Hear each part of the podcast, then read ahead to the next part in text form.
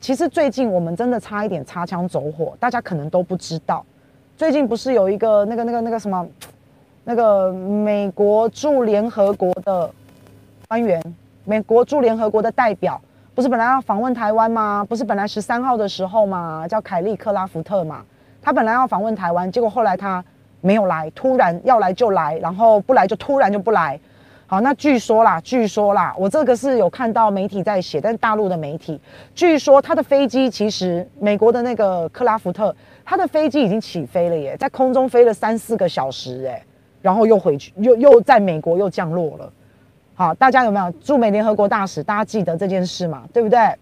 那如果那个时候这个中美差一点其实是擦枪走火的，那擦枪走火战场就是两岸。好，所以。那个美国驻联合国代表访问台湾这个举动，大陆是非常生气的。他他生气到气到什么地步呢？来，他气到哈，我找一下这个《环球时报》。《环球时报》啊，我从来没有看过《环球时报》，我注意《环球时报》很久了，它就是鹰派的官媒，你就把它当做是这样就好了。我从来没有看到他用这么样激烈的、这么样不客气的措辞来写文章啊。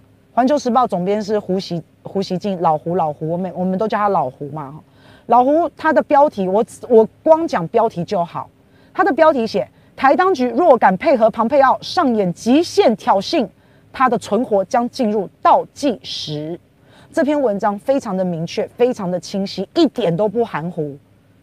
那为什么庞佩奥要来？庞佩奥要来，不是庞佩奥，美国的这个驻美的。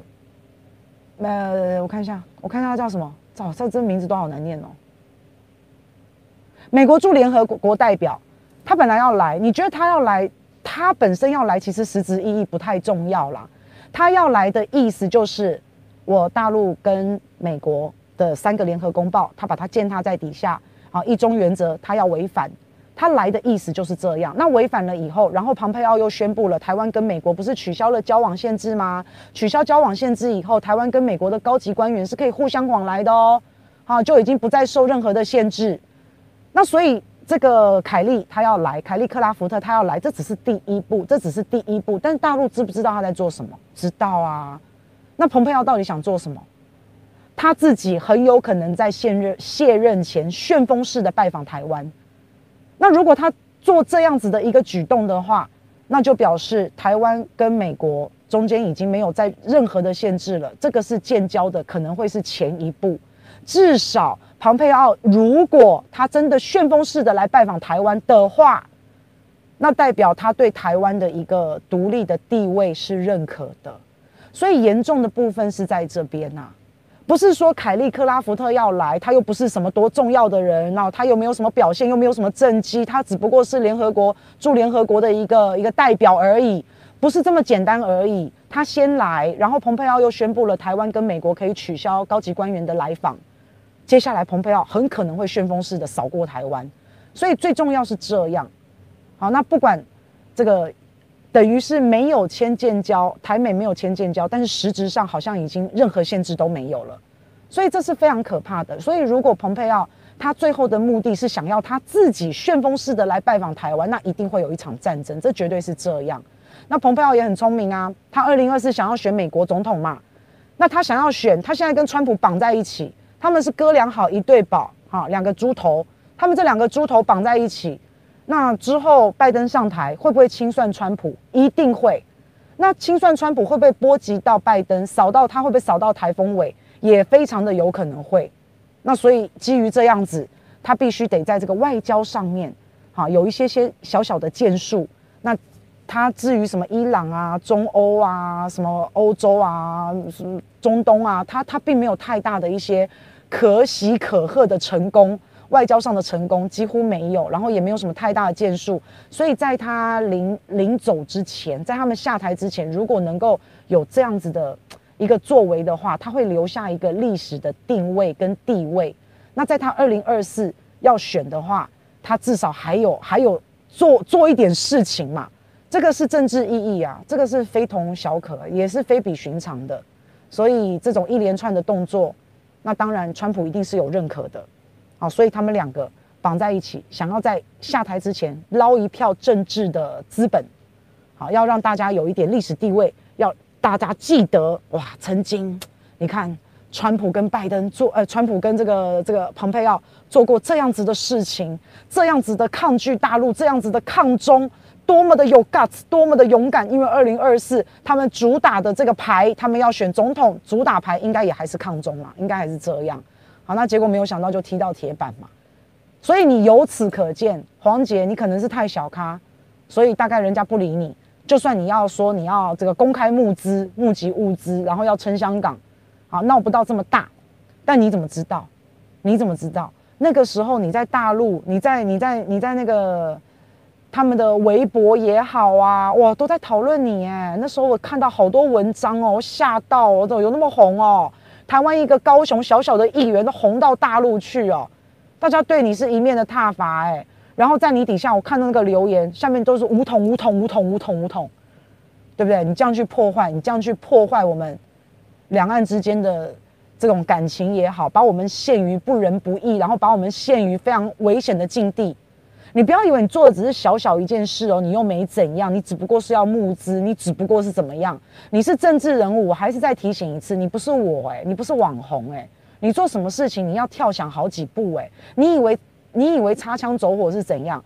擦枪走火从来都是为了芝麻蒜皮的小事。你如果当一个议员，你没有这样的 sense 的话，下台，都挖后娘。所以我再为大家整理一次哦，我再为大家整理一次哈，来第一个。啊，叫做断章取义，不要忘记他是怎么剪影片的。我也很恨这个，这个跟王浩宇的霸凌没有什么两样啊。啊，你停车了啊，高警你到啦，太好了。好，我我我等那个等小编回来找我，我等他回来找我。对，好，等我一下，我打个电话给小编，我不知道他人去哪了。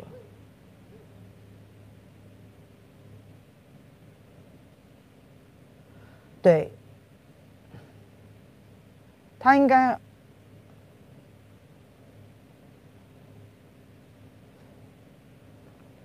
好，所以我再跟大家整理一次哈。第一个就是断章取义，我们刚才有讲过，他不好好的去质询，然后为了一己之私去剪人家的影片，把人家四十分钟剪成四十秒，到处播送。断章取义，没有是非，不公不义，这样的人，你不用期待他为人民发出正义之声，不可能。然后第二个，身为高雄市议员，可能对自己高雄都不是很了解。巨蛋，你说他在前阵，巨蛋其实在左营。然后你当你上政论节目，被洪孟凯问到一些关关于高雄市政府。内部有关的一些讯息的时候，你答不出来，一问三不知，你一问三不知，哈，你根本就不知道高雄市政府观光局主秘是什么时候到任的，你对政务官、事务官你也不是这么的了解，这样子的人怎么当议员？然后第三，耍猴戏。